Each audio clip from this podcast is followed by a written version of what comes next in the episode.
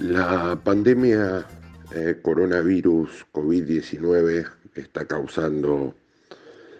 eh, como todos lo sabemos, múltiples eh, impactos. Desde lo que nos toca analizar, que es el aspecto jurídico, y más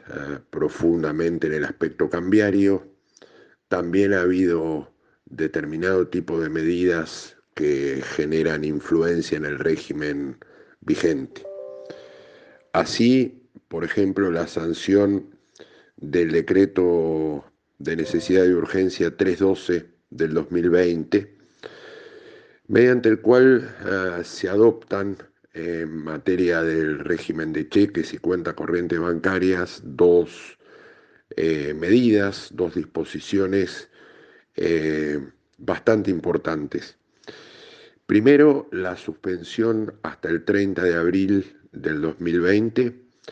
de la obligación de proceder al cierre de la cuenta corriente bancaria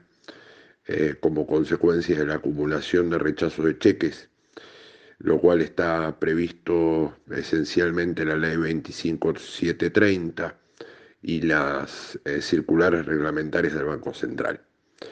Y en segundo lugar, también suspender hasta la misma fecha, el 30 de abril, las multas que se disponen como consecuencia de eh, los rechazos de cheques, también por la misma normativa. Esto eh, eh, tiene un objetivo muy claro, que es el no excluir a usuarios de cuentas corrientes del sistema financiero por acumulación de rechazos que eh, esencialmente no van a ser producidos por una operatoria indebida en cuenta corriente y cheques, sino fundamentalmente por la imposibilidad de tener fluida una cadena de pagos y una cobertura de fondos eh, producto precisamente de la disminución notoria de la actividad económica que estamos sufriendo como consecuencia de la pandemia. Eh, esto eh, se extiende esta medida hasta el 30 de abril, como les dije, pero el artículo 3 del DNU eh, faculta al Poder Ejecutivo Nacional para extender esta medida en el caso de considerarlo suficiente o necesario. Eh, tenemos en cuenta entonces que hasta el 30 de abril eh, la acumulación de rechazos de cheques no va a producir suspensión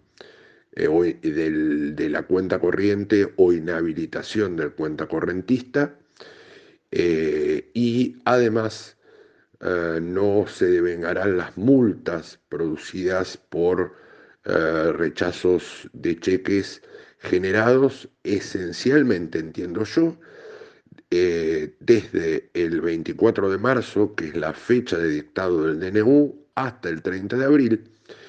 con la posibilidad de prórroga prevista y facultada al Poder Ejecutivo, como recientemente les comenté. Muchas gracias.